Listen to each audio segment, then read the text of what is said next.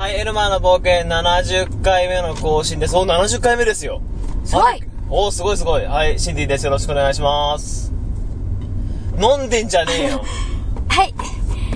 アンナではい、よろしくお願いしますす。。いや、ほらさ、はい。あなたほら、声変えてるじゃん。枯れてるというか、枯れてるじゃ枯ん。れてますね、はい。私まで枯れちゃうとさ、映ってきたら嫌だなと思って。映んねえよ。そう思って、はい、水を飲んだわけですよ。そうそうそう。始める前に。に飲めよ。そう、喉をこう潤しちゃう。なんで始めだっててから始める前になんかこれもう渡されてたからさ、あどうしようかなとかも、いつ飲もうこのタイミングでとかもな。るほどね。はい、皆さん、まあどんな夏休みをね、過ごされましたでしょうか？そうだね、夏休みって言えばさ、長かったよね。あ、違う。何？何が？あ、違くて。この夏いろんなことありましたよね。ニュースなんかでもね、いろいろね。広島もなんか土砂災害とかあったしね。京都も洪水でありましたねあって、みんな大変な思いしてるかと思うんですけど、こんなのほほんとこんなのんびり更新していいのかしら。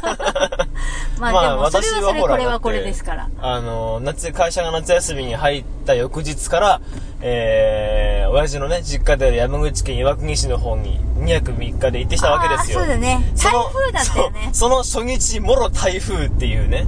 そうだよね。まあ前日まで社長とどうするどうするっていう話から、当日まあ社長からめ、あれが、LINE がガツンガツン入るっていうね。どんだけ心配性の社長なんだよ、うちの。ね、他に LINE 送るとこないからしょうがないよね。かわいそう。なかなかないよね。社長から LINE が入る、あの、社員って。かわい。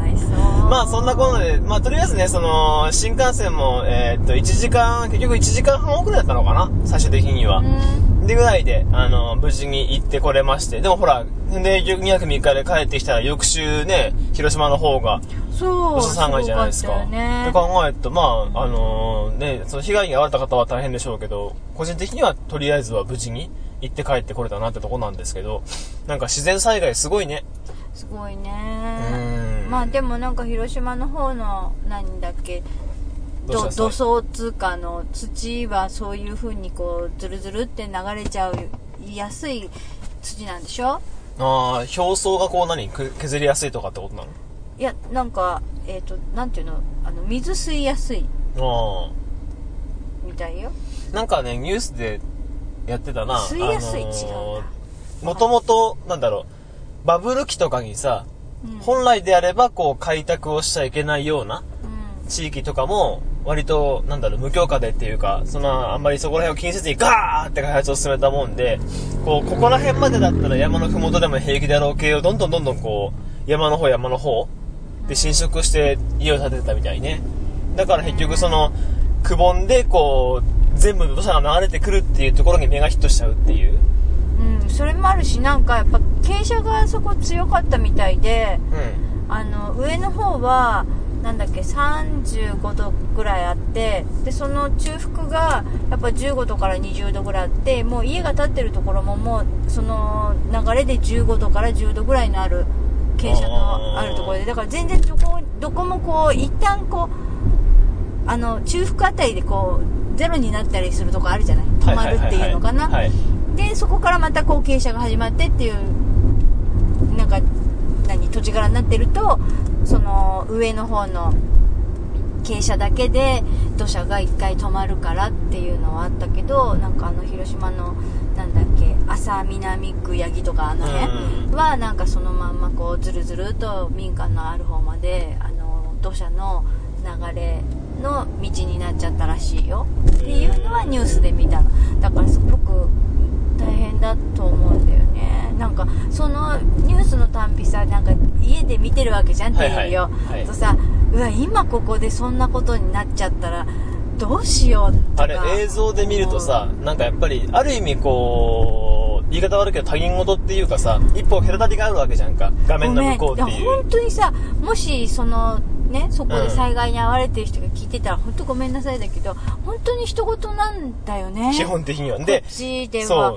だってそれやっぱりあそういう目にあったことないしだからまああくまでも想像ではあるんだけど。で、ただね大、変今回その、大変って思うのはさ、その要するにお家の中にこう土砂とかさ、ういろんなもう水とかさなんかいろんなものが入ってくるわけじゃない、はいはい。でそのお家がさ全部ダメになっちゃうじゃないそうだね。あの土砂さえ覗いちゃえばそこに住めますよっていう状態なわけじゃないじゃない。ないね。お家がた一応建ってはいるけど、うん。あの、土砂ものけたけど、でもやっぱり住めないんだよね、そこには。結局まあ、うん。あもうなんかね、臭いんだって。総特化するみたいな感じでしょ、で、あと、やっぱり、おばちゃんインタビューに答えてたおばちゃんは、やっぱりここにいたいけど、なんか、なんつったっけな、ここに降りたいけど、降り、降りたくてもやっぱり、もう、いられんって言ってた。だから今回山口行った時にね、うん。あの、ちょうどその行く前日だか前日ぐらいに、まあ一番ひどい状況で、で、俺行く時って、あのー東海道山陽新幹線で広島駅まで行って、広島から山陽本線っていう鈍行に乗り換えて、えーっと、津々っていう駅まで行くのね。で、津々って岩国の先なんだけど、で、そこからの話してたんだね。で、でその山陽本線、行きが気がつかなかったんだけど、その山陽本線の途中か何かで、が土砂崩れにちょうど巻き込まれたかなんかで、一旦山陽本線普通になったんだって。はで、まあただ、まあ復旧したんで結局俺が行った日は行けたんだけど、帰りがけにちょうどその山側。の席でこう、何気なく外見てたら、ちょうどその現場を通ったんだけど、すごいのね。もう周りが茶色一色。だから泥がもう全部、泥の色しかないのよ。道路も何もかも家とかも。うーわとか思って、なんか、あのー、なんだろう、さすがに写真撮っとかって不謹慎な話だしさ、あのー、晒していいもんでもないから、なんともらえたんだけど、ただとりあえずもう呆然として見てるだけだよね。ああ、こんなになっちゃうんだっていう。そう。だからさ、その、こんなになっちゃうのがね、目の前にしてないからね、やっぱり本当に、どんだけ辛い思いしてるだろうなとは思うと、ね、何かしてあげたいとは思うけれども何もできない。うん、だから、あれなんだろうな、その東日本大震災からもう3年以上経つわけじゃん。うで、ねやっぱり苦しんでる人たち今でも苦しんでるわけでさ、この間ほら判決が1個出たでしょあのー、原発の、あーはいはい。なんだろう、にがの事故によって住みかとかをね、奪われちゃった人の、まあ、奥さんか何かが自殺しちゃってっていう、ん。そういう部分の、はい、裁判なんかも続いたりとかはしてるしさ、なかなかねなんか本当さそういう自然災害とかいろんなものが多いよね今年ね多いね。びっくりしちゃうなとう思ってん。まあ、まあねれからこの先どうなっていくんだろうねね、自分たちは今のところね、問題なく生活してますけど。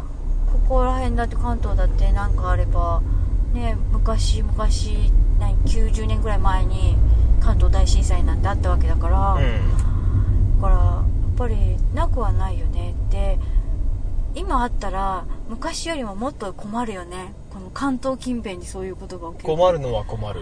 日本全部がなんか動かなくなっちゃうかもしれない、ただほら、あのーここ最近ね、うん妙になんだろう、日本人素晴らしい系の番組が多いのもちょっと疑問視してるんですけど、なんでかなとは思うんだけど、ただ、なんだろう、現実として、あのーいろんな災害があった時にさ、日本人の人たちってこう、並んで配給を受けたりとかさ、うん特に、まあ、火事場泥棒とかさ、いろんな犯罪はあるんだと思うよ。うんとは思うんだけど、でも、略奪とか暴動は起きないじゃん。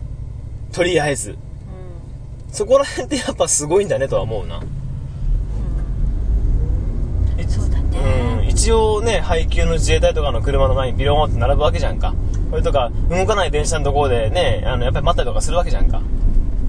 で、今回なんだっけ、広島の方のその災害の時にも、あのー甲子園行ってた学校が、うんあのあーうん、学生たちが戻ってきて、で、泥かけのボランティアうんやったりしててさ。なんか今ボランティア受け付けてるけどやっぱりその受け入れの体制が全然まだできてないから、うん。あの広島県内のボランティアに限るって受け付けてるみたいなんだよね。あまあそうん。って言ってた。ああそうなんだと思って。でもやっぱりそのボランティアに来てた人たちのインタビューとかしてんのちょろっと見たんだけど、うん。結構若い女の子があおおじさん？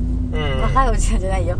おじさんに最初インタビューしたらあの子供と今日仕事は休んで子供と来たって言って、でその後になんか子供っていうかまあ若いお嬢さんだったんだけど、うん。なんか近くにいるのに何もできなくてこう気持ちがモヤモヤしてるだけだったからやっぱり来るべきかなと思って来たって、うん。何にも役に立たないかもしれないけどとにかく来たっていう風に言ってたのね。だからああそういう気持ちでやっぱり動けるのってすごいなって思うからまあ早くあっちもこっちもねあの元気な復興を目指して頑張ってそうですねあのなんかボランティアとかもさ100%の善意の必要ってないんだよね何かしらのなんで下心があったりでも何でもいいんだと思うんだよねなんかそうただうん100%の善意じゃなきゃやっちゃいけないって言ったら多分日本人誰もできねえよなんもいやそういうなんかだからちょっとしたきっかけとかでさ、あのー別にいいじゃん。クラスの女の子か何かが、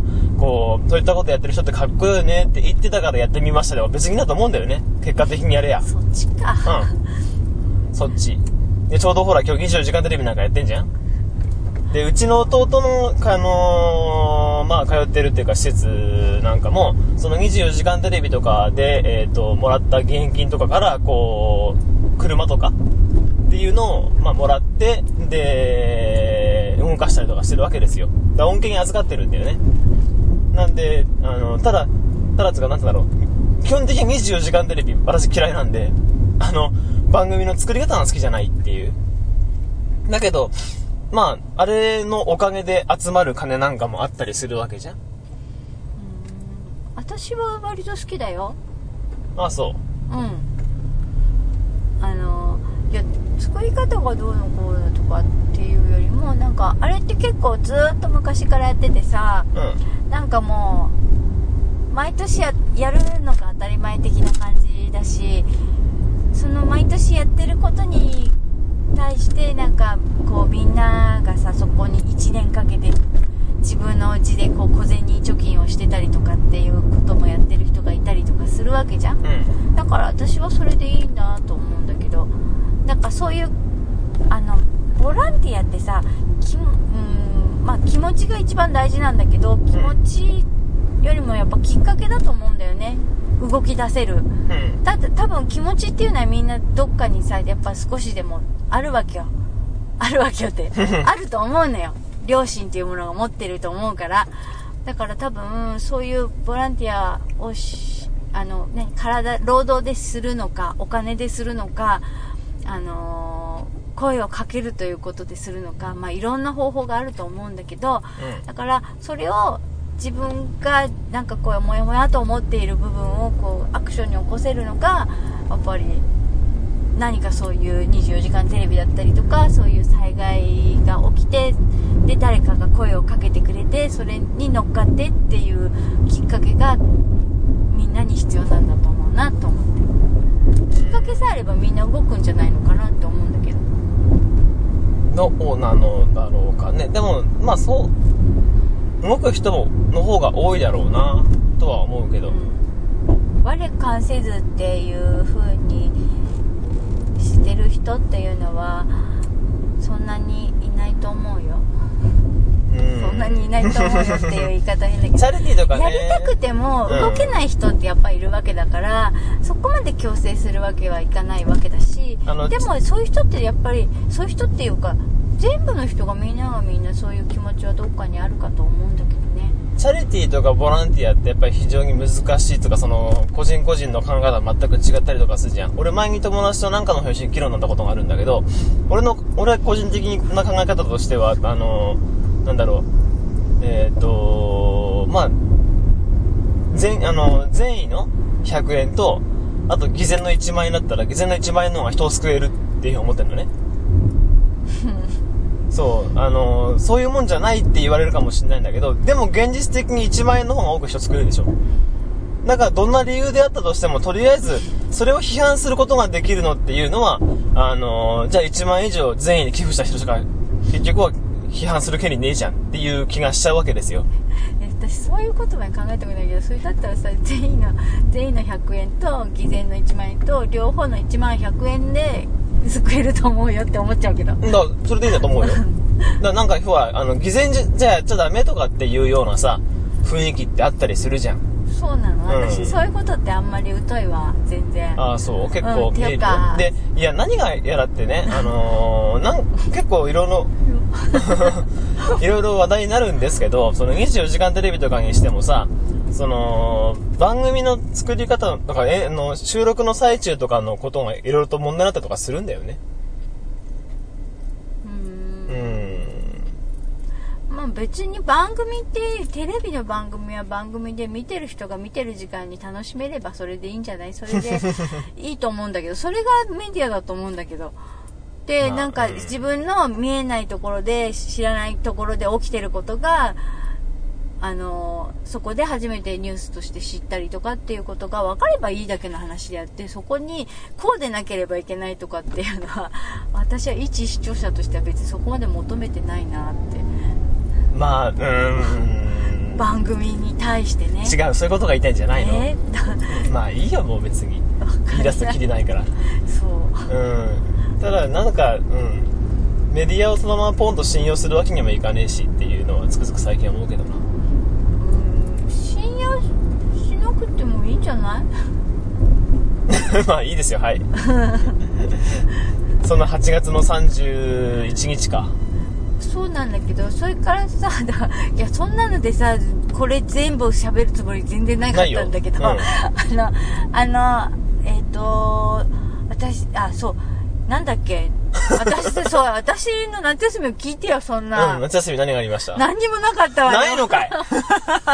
なんか、どこも行かなんか私、私、えっと、8月の13から17までお休みだったんだけど、うん。なんか、全部で5日間じゃないですか。そうですね。うん。で、そのうちの私が仕事休みだったの1日なんですよ。ほ？どういうこと？え？だから、通常のシフト入ってない日がずっと繋がってたわけ。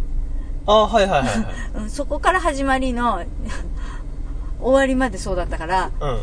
あれ1日だけじゃんって思って。ああ、あとはいつも通りだったってこと？そうね。土土曜日出勤のない週の、あれかなって感じ。なるほどね。うん、だ金曜日だけ？あれ？今日の金曜日の夜だけ仕事ないで終わり？みたいな。だから、あれ？なんか、普通の休みと変わらない？あれですよね。あの、休み中何回かお会いしたじゃないですか。えーっと、旦那と俺とあとと3人で温泉行ったりとかさ。そうそう、温泉はい行ったね。忘れてんじゃねえよ。うん、行った行った。そうだ、泣きそう。行ったわ、あれ。うん雨降っちゃってさ、あの、走っていくとか言ってそうそうそうそうたさ、計画してたのにさ、うん走らねえでやんの。小雨なのに。そう、あの、俺も旦那もね、あの、走ってこうかって話で、しかも別個で走ってこうかっていうわけのわからん状況になり、で、荷物をね、あの、アンナさんに車で運んでもらうとかそうそうどうこうで言ってたのが、結局、あの、アンナさんに車出してもらい、全員乗っかってるっていう。なんか荷物になってたよ、みんな。で、行って、飲んだら結局お風呂入って出てきて。飲んだくれて。飲んだくれて、なんだ私が送って帰っておしまいか、みたいな。で、あれさ、あのーあなたの家の家族って基本的に長風呂ですよね。いや、息子ら方でもない？タクは早いよ、割と。いいやっつうかさ、だって、俺、せっかく温泉行った時、行ったからっていう部分で、お金も払って入るわけじゃないですか。だから、いつもかなり風呂早い早い方なんですけど、うんあのーゆっくりかなりするんですよ、頑張って。うん。で、出てきて、まあ、坊主頭だから頭乾かせねえしさ。うんで、まあ、すぐに拭いて出てくるじゃないですか。うん。で、えっと、2杯か3杯ぐらい飲んだぐらいですよね。あ旦那が出てきたのが。だって私、あそこの温泉とか行ったうら、ん。えっ、と、まあ、だから、男と女湯でバイバイ、じゃあまた後でねって言って、うんそこから、何？更衣室に入ったところからね、はい、のカウントで、はい。から、更衣室に出てきて着替えてそこを出るまで、で、1時間40分はいる。大体。毎回。1時間40分。うん。で、だからお風呂場にいるのは大体1時間。え、湯船に使ってるのそのうちの何分前な1時間の20分ぐらいは中にいる感じ。ああ、そうん。だって、まあ、入るときはだって、ものの2、3分で全部脱いでパーって行くじゃん。う。まあね。うん。まあ、あの時お化粧していかなかったので、ああ、そこまで、うん顔も別にそのまましないで、バーンって入っちゃったから、まあ、体洗って湯船に入りましたのカウントでも。2、3分で、更衣室2、3分で、で、2、3分 ?2 分か3分、ほんとそれぐらいで、で、で、お風呂場行って、そこからずーっと、あの、中でねうん全部洗洗うとこ洗ってゴシゴシみたいな。別 にそこの描写いらんけど。そうか。とあそこもゴシゴシゴシ分かったから。ゴシゴシみたいにね。うん。背中もゴシゴシみたい。に洗ってお風呂入ってまず中の外の中中風呂はい。に入ってその後壺湯に入ってで熱湯に入って寝湯行って熱湯行ってえっとまああんまり人がいなければぬるい湯に入るんだけどまあこの間は結構いたんだよねやっぱお盆だからいっぱいいてあのー、うちらが言ってるのがね、愉快爽快ってところの栗平店なわけですよね。だ結壺局、湯行って、うんと出てくるとねやっぱそう1時間半弱はかかるわけ あれさ、あのー、愉快爽快ってことある人はわかると思うんだけど、あの、何種類もね、温泉の中にあるわけですよ。で、あの、壺湯っていうのがあるんだけど、あれ、壺湯の意味がわかんねえんだけど、え？要はでかい壺があって、その中にお湯が浸してあって中に入るだけなんだけどさ、うん。せっかく温泉に来てんのにさ、そんな縮こまった風呂入ってどうすんの？いや縮こまってないじゃんあれ大きいし。ああ、そう。うん。なんか、俺、壺湯だけは馴染めないんだよな、とか思って。えあれって要するに遠石の状態だと思うんだよ。遠赤外線う壺の、んそうそうそうそうあ、セラミックの、あの、効果でってことか中。のそあ、そういう意味なの？あれって。うへえ、でだからお初めて知った。湯がぬるくてもずっと入ってるとこうガーッとあの毛穴開いてうん、俺基本的に風呂入るときに一番いけない入り方してるからね。しょっぱらから熱いに行って、スコーンって体温めてって、表面上だけ温めて、で、ちょっと冷まして、また温めてるの繰り返したからね。あんま良くないんだよね、これって。確か。だからそういう入り方だからでそううちの旦那さんは、うんでしょ？サウナさん入りたいから大好きだからね、うん、人。サウナ行って水風呂入ってサウナ行って水風呂入ってお湯入って水風呂入ってお前何かやってんだよみたいな感じだよね 温泉に行って、まあ温泉も入るんだろうけど、サウナメインってすごいね。えだって要するにあれでしょ？あの温泉だったらどこでも温泉行けば入れるけどサウナは施サウナ設がないと？は、うん、なかなかあるとことないとこがあるからーやっぱサウナがあるところは入るよね俺サウナが好きじゃねえからな息苦しいじゃん。要するにあれもサウナもうん。じっくりじわじわ入って毛穴開いてあの汚れを全部出して昔ほら、あのーそれこそあ、あれもあっくんの誘いだよね。岩盤浴よく行ってたのも。うんで、ね、秀夫さんとかあそこら辺も込みでさ、みんなで岩盤行ってたじゃないですか。うん岩盤の方がまだ、なんだろう、温度低くて息苦しくないからいいんだけど、サウナって基本息苦しいじゃん。うんで、何がやってさ、こう、あの、かこもってる熱気を、誰かが入ってきちゃ抜け、出ていっちゃ抜けっていうね、あの、こう、何？っていう感じがね、えそこでみんな息継ぎしてんじゃない？そういうもんなの？知らない。なんかパクッ。はいはと、みたいな。誰か入ってこいよ。誰か出てけよ。って思いながら。って。そういうもんなんだ。分かんないけうど。ーん。え、でもあれもだから無理しない方がいいしでも1分ぐらい1分あな俺何分とかそんだけとかあるよねだからあの大体まあ3分ぐらい入って1回出てとか。うんでだんだん徐々に慣らしていって少し長く入っていくみたいな。っていうともうどんどん汗があうん。の毒素が出てくるね。デッドストックってして デトックスね。あデトックスって。デッドストックって、それさ、それ、あの、在庫のいら使わないやつ。もいやあるじゃんうち、いや、うあち、るじゃんあるじゃんうちの会社いっぱいありますけど。で違う違うあ体に？体にうるせえよ。そう、夏休みのさ、あの一週間うちのお休みの、うんで、3キロ太りましたね、私。嘘信じられないそう、今お年中ですけど。そうそれで最後の最後のさそうだよ最後の最後にイッシーに誘われてバーベキューですよ。バーベキュー行ってもうでもうここのあのなんだえっ、と何人で行ったの？5人。5人、えー、っと、2 3 4 5 5人で行。って、5人で行ってなんか元トレバージョンですげえ食ってるやつが2人ぐらいいてうん あの、オタク宅の近所に住んでる夫婦の片割れね。すっごいと食えててなんでそこまで食べるのって思うぐらいだって、カレーとかまで食ってたからね、据え置きの。信じられないとか思いながらさでもまあ面白かったよねあれでも楽しかったしさ、飯うまかったじゃん。町町田駅の徒歩5分ぐらいのところでバーベキューができるんだよ。だバーベキューって言ってもさ、その屋外でやる七里みたいな、七里じゃない、バーベキューコンロみたいなところで焼くバーベキューではないから、あの、そういうのが好きな人は別かもしれないけど、でもバーベキュースタイルの居酒屋って考えれば、酒の量もすげえ豊富だったし、肉もうまかったしね。あれまた行きたいな、あの店は。そう。あれはちょっと面白かった、うん。楽ちんバーベキューみたいな感じで、ね、あれは石井さん素晴らしいですね。うん絶賛。絶賛、大絶賛です、皆さん。そう。でまあそんなこんなでまあ次の日から仕事が始まりましたしね。はーい。しょっぱなから激務でした。まあそれはちょっとねいろいろだよね。俺せん、その休み明けの週から今に至るまで11時前に家帰ってませんからね。よかったね。仕事いっぱいあって。忙しいことはいいことだ。よあの、2、3、3年ぐらい前か、イタリアに行った時あったじゃないですか、私、うん。秀夫くんと。うん。あれの時もそうだったんでね、帰ってきた翌日から仕事で、で、その翌日からの仕事が超激務っていう、お土産話する暇がなかったっていうね。ああでいいことじゃない。のいつだかさほらすげえ暇とか言って何にも仕事ないとかって言ってた時あったじゃんまあ、ありますね、だからたまに。それを考えたらそういう時の暇さ加減よりも忙しくて大変大変って言ってる方が人間ほら時間が早く過ぎていくし。そうね、確かに。あの気持ちはこうポンポンって切り替えられていくからいいんじゃない？面白いよね。なんかちょっと咳出るなと思って仕事休んでた俺がさ、いや咳出てないんだよそんなに咳 出るなーって思ってるだけで全然出てないんだよ、で頭の中であうん、確か今会社暇仕事暇だったもんな。休んじまえで、あの、休ん、これみんなね違うあの休んじゃえじゃなくてサボってるだけだからねみんなねえ、違う、有給使ってんだよ。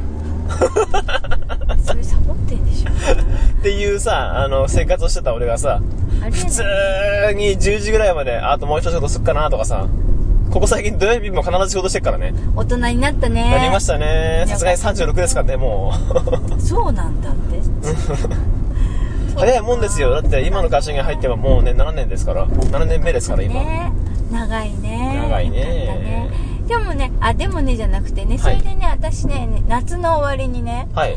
えっと多分生まれて初めてだと思うはい。ビアガーデン行ってきたのほう。珍しい。昨日なんだけどまた珍しい。昨日なんだけどね、うん。しかも半蔵門のうんなんちゃら、なんちゃらホテル？忘れちゃった、うん。だけどそこのホテルのビアガーデンを借り切って。えっ、と貸し切りなんだ。えっ、とね中学の時の同窓会はい。でまあ中学の同窓生が500人いるんだけどそのうちの40人ぐらいしか来れなかったんだけどやったんですよえ、待って、500人もいんの？そ同う同級生が。うんそれでこんなマンモス校だよ。うんで500人のうちの今のと12030はなんか連絡取れるようなつてができて。え、厨房そうそうそうそう中学の時のお友達。あ、そう。う。んだって13クラスとかあったんだもん ABCDEFGHIJK あ K11 クラスだ。それ、なんかほとんど誰が誰とかって覚えてないとかじゃなくて？てかだからかぶってないクラスかぶってなかったりすると全然知らない人もいるし、だから初めて会う人もいるわけよ。何回同窓会やっても初めて会う人がいたりするわけよ 初めましてみたいな感じで。でもなんか大抵そういう人たちの中で、う私みんな相手は知ってて私は知らないみたいな感じの人が多くて。お前何君どんな生活してたんだったんだけど。え私すっごいおとなしくって、うん。あの本当にん。タバコ吸って？え？違うよ。だからすっごいおとなしくってはい。あのなんだろう目立たない子っているじゃんクラスで、うん。あんまし、うん。あの冴えない子っていうか そういう子たちのとこにいたはずだったのに。嘘つけよって感じなんじゃないの？いやなんか知らないけど。えいやいや本当に中国の時本当におとなしかったから高校ぐらいからだから今日ちょっとプチって弾けた。はじけたんだ。そう。なんだいいんだ自分出してっていう感じになったのは。へだからびっー。くりしちゃってそう。それでそれがね本当さっきもボランティアのとこっておばあちゃんたちに言ったんだけど、うん。あのー幼なじみのことすごいなあでも本当はあそこで何十年ぶりとかって言ったんだけど、う実は3年ぐらい前にあの相手つうかその幼馴染の子のお母さんが亡くなってまあ、近所のおばちゃんだからねみんなうちの兄弟たちも集まってあのお葬式に参列させてもらった時にちょこっとあったんだけど、全然あの喋れる状況じゃないじゃん。うんそうですね。だから本当にちょこっと挨拶してで大丈夫みたいな話をちょこっとしただけでまあうちのお姉ちゃんたちが手しゃばりだからうちのお姉ちゃんたちがもうなんか話にこう持ってっちゃってくれてるから まあ私喋れなかったんだけどそう。でだからその時連絡先とか聞けなくてあーあーと思ってたのね。おう。うん、そしたら昨日ちょっとあの他のお友達の方のつてからもあったみたいで来てて、うん。うん、それでちょっと話をちょこっとしてよかった。ちょこっとしてっていうかまあ全然話らしい話はしてないな。あひろちゃんみたいな感じで。あっちゃんみたいな感じで終わり。だった。そんぐらいだったんだけど。へー。だから本当にねでも彼女とは小学校中学校の時の学校生活の中での思い出ってほぼないの。一緒に遊んでないから。え？あ、そうなの？うんだから本当にちっちゃい時あの幼稚園前から幼稚園からえっ、とあとはが小学校中学校高校の時はあの教会の中でとかガールスカウトや一緒にやってたもんでうん。でそっちの方での付き合いでの思い出はいっぱいあるんだけど学校生活での思い出が全くなくて接点がなかったからだから同窓会と集まっても全然近寄ってこないのお互いに 仲悪いんじゃみたいなね。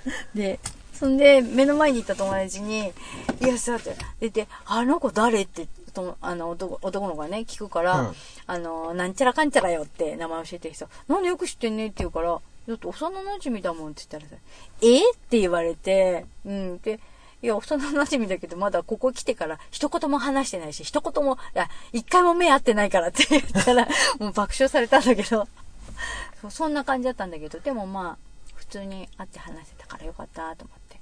同窓。面白かった。で、それがさ、そうそう、私一つ言いたことがあったのよ。やっとかそのさやっとやっと本題同窓会行った時にさ、はい。まあ、半蔵門までさ、電車に乗ってくじゃないかさ。はいはいはい。したらさ、えっ、と、小田急の快速に乗ってったの街だから、はい。そしたらさ、一緒に扉、一緒のと同じ扉から乗ってったおばあちゃんがいたんだわ。おばあちゃん、はい。うん。で、ちょっと足悪そうだったりっていう感じ？ちょっともたもた歩く感じの人だったから、あの、私さ、私先にポンって乗っちゃったんだけど、あ、ここ乗れるかなと思うぐらい。うんうん。手出してあげようかなとか思ったら、もうよたよたしながら、あ、よたよたっていうか、まあ、そんなにこう、あの、老け込んだおばあちゃんじゃ、ではないんだけれども、あの、体がちょっと大きくて、うん。小柄なんだけど大きくてっていうタイプの人ね。で、はいはい。だからちょっとよたよたってしてて、それで、こう手すりに捕まって入ってきたんだけど、あ、あ、よかったと思って、私も手出さなくてよかったと思って、いたんだけど、どこも座るとこがなくて、うんやっぱ、私もドアのところに立ってたのね。そしたら、そのおばあちゃんも行くところがなくて、私のそばに来たわけ。そしたらさ、ふって見たらさ、その、席があるわけじゃない。はい。ね？こう、ちっちゃい席だったんだ、私のパッて見た方向のところが。うんじゃあそこ、4人か、4人、5, 5人掛けぐらいのところに4人ぐらい座ってたんだけど、誰も詰めないし、うん。で、一番端っこの人は、サラリーマンのおじさんで、はいその次の人は、若いお兄ちゃんだったの。はい。真面目そうな学生みたいな、仕事休みの日かなっていうみたいな感じの、結構若い子に、は20代の前半の若い子がいて、で、その向かい側のシートには、うん。うんと、リクルートスーツ着たはい。若い兄ちゃんが、まあちょっと大股開きでカーってか寝てる感じなわけよ。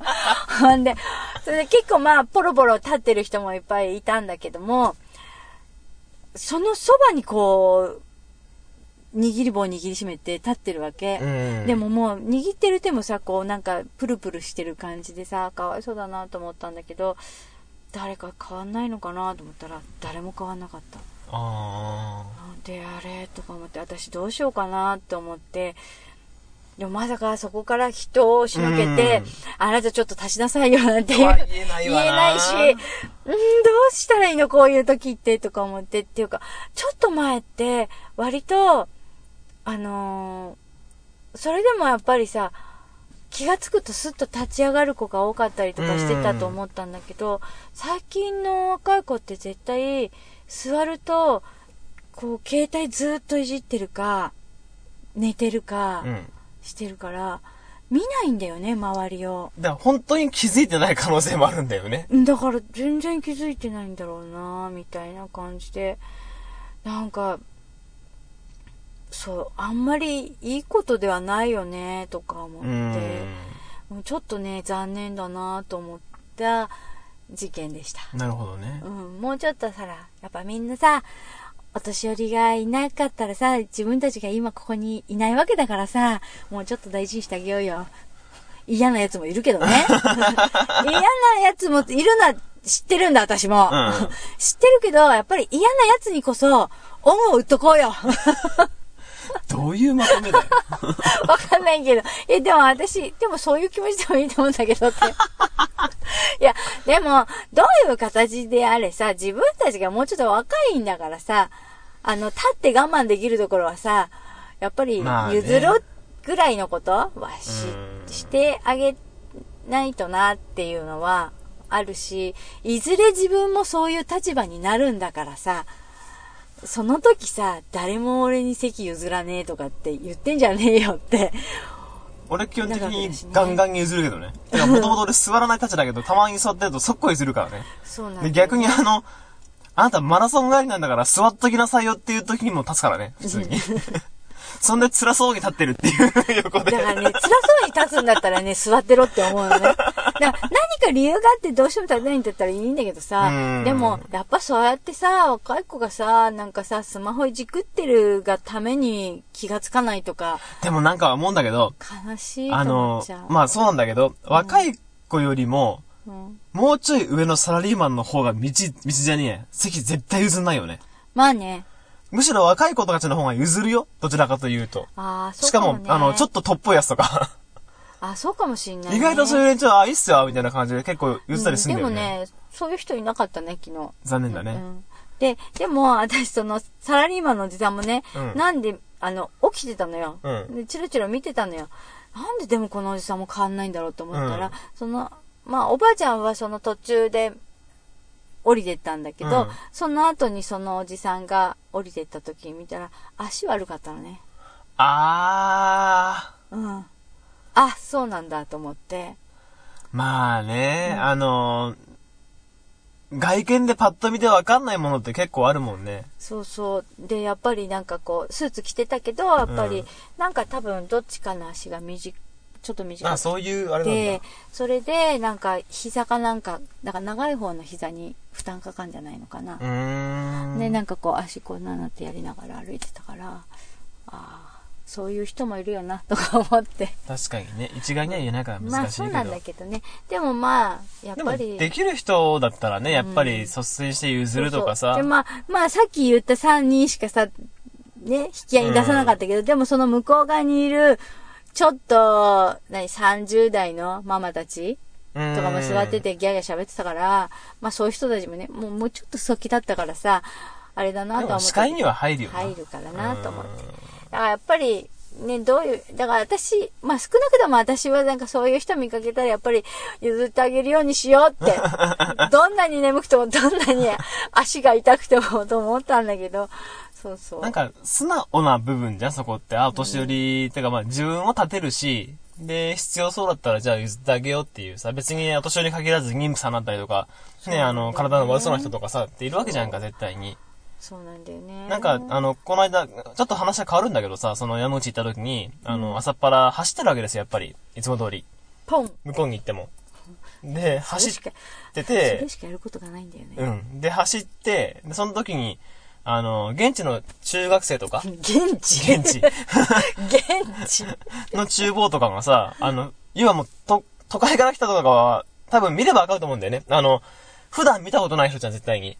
その集落なんかちっこいからさ。うんで、見たことないようなおっさんが、要は、あのータンクトップのランニングウェア着て走ってるわけですよ。汗ったかくなりながら。っていうのを見て、普通だったら、あれこいつ見たことねえな、っていう反応だと思うんだけど、あざまーすって普通に言われて、それがなんかめっちゃ嬉しくてさ、向こうに行って、言ってたねうん、翌日走った時には、なんか割と、お前部活好きなんだろうなーっていうタイプの女の子。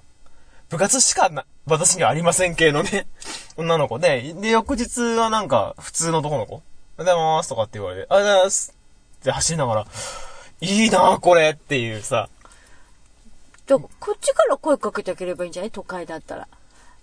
いや、つうかただ、あのー、こっち来て朝走ってる時にいないんで若いのが。そうだね。私5時起きで走ってますから、いるのじじいかババアなんですよ、基本的に。で、じじいかババアの場合はね、大抵、半々ぐらいの確率ぐらいで挨拶する。まあそうおだよね。互いに。うん。中には、あの、顔見知りじゃないけど、あ、この人何回も待ってんなって人もいるから、そういう人なんかは、こっち見ながら、ありがとうございますとか、えーすって走ったりはするけどね。うーん。まあでもさ、ほら山登ったりするときもさ、こんにちはとかって声かけたりとかするじゃない、すれ違あするねうときに。だからああいうのって必要だよね。なんかそういった素直なものの積み重ねがさっきのさ、その、席譲るとか、ああいったものも全部繋がってくんじゃないかと思うけどね。でもほら今の、今はさ、なんかさ、声かけられたらさ、なんか怖い人だと思えるそうそうそうそうそうそうはぁ？とか思っちゃうんだけど。なんかで見たよ。あの、標語とかってあるじゃない交通標語じゃないけどさ、うんうんあんな感じのやつでさ、あの、ちっちゃい子供の絵が書いてあって、気をつけよう。誰かが君を狙ってるとかっていう標語があって、誰が狙うの？っていうさ、怖い。世の中全部敵ですか？みたいなね。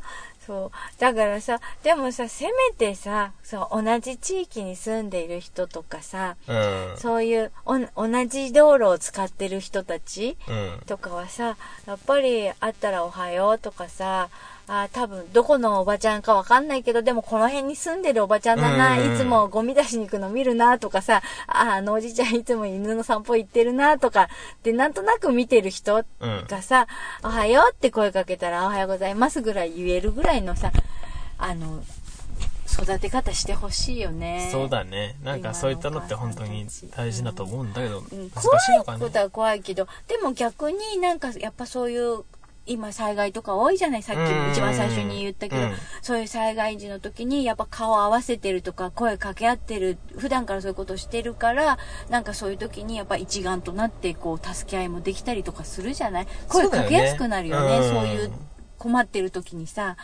すいませんけどこれ手伝ってくださいっていうのも、うん。言いやすくなってくるような気で、がするんだよね。普段からそこを意識してればさ、あ、確かあそこの家ってお年寄り一人暮らしだったなとかさ、うん。いろいろ思いつくじゃん。やれ地震がありましたって時にさ、あのー誰か家族がいればまだわかるかもしれないけど、誰も家族がいないようなところだったら年寄りどうなってるかわかんねえじゃん。すっ転んだ頭打ってるかもしれねえしとかっていうのを、やっぱり、それって、そうそう。だからよくさ、うちなんかの自治会のところもさ、あの、世帯の人数とか、うんあの、チェックはしてるけど、でも、各個人個人にはそれが分かってないから、隣のうちは何人今住んでんだろうとか、うん。うんあのね、例えばうちなんかだと、お兄ちゃんは今何してる人なのかしら、学生なのかしら、社会人なのかしらみたいな、そういうのだって分からない状態なわけじゃん。それの方が怖いよね、と思って。そうだねなんか個人情報がどうのこうのまあそれもわかるんだけど言う言うけど、でも、隣近所、ねえ、向こう三軒両隣だっけ？そのぐらいの人たちのなんか行動範囲とか、なんか、あの行行動範囲じゃねえななんか付き合い範囲とかそういうのは分かってたりとかしてもいいのかなっていうのはちょっと最近思った。うん。災害あったらうちなんか多分一人こここ 孤立してポトラーとかなりそうな気がする、まあ家の目の前すぐ川ですからね、お宅も。そう。ここ本当にね洪水になるからっていうんでうちとかも土盛りして高くしてるんだあよ昔あったんだって。あ、まあそうだろうね、ここら辺の地域って。もうなんかあの床上浸水までしたりとかしたんだって。言うからさ。なんかそういうのも考えていろいろ考えさせられる夏でございました。お、なんか綺麗に頭の話に戻ったね。うんそうだね 今日は。じゃあこれでサクッと終わっていきましょうか。私すっごい今日されてる？うん、あのー、ちょっと眠いけど、うん。お互いに眠いけど。ということで、えっ、と、次回の更新もまた、まあ、あの、今日の収録がいつアップされるのかは僕次第なんですけど。僕頑張って、えー今日は無理。僕頑張れうん。ってことで、また次回の更新をお楽しみに。さよなら。バイビー